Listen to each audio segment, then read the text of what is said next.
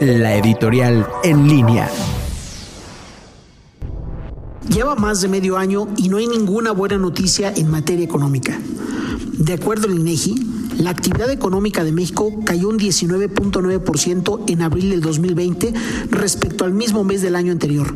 Esto debido a la caída del sector industrial y de servicios principalmente. Nunca, pero nunca se había visto una caída de un 20% en un mes en la economía mexicana. Nunca tampoco se había registrado la pérdida de más de un millón de empleos o el cierre de miles de empresas.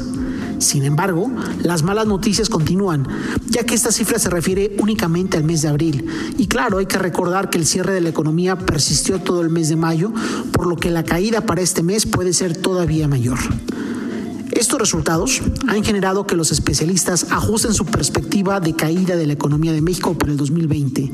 E instituciones que son tradicionalmente conservadoras, como el Fondo Monetario Internacional, creen que la caída de la economía puede ser de más del 10% para el 2020.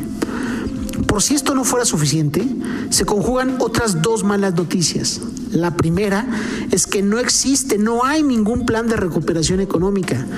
México es el país que menos dinero le está destinando a rescatar su economía y por lo tanto se espera que sea la economía de América Latina con mayor afectación.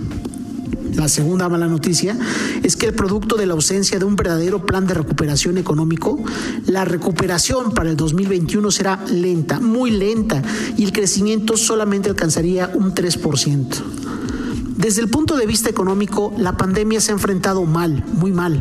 Los resultados estarán a la vista de todos y lamentablemente México le va a tomar varios años para poder estar al menos en los mismos niveles en lo que la actual administración tomó las riendas.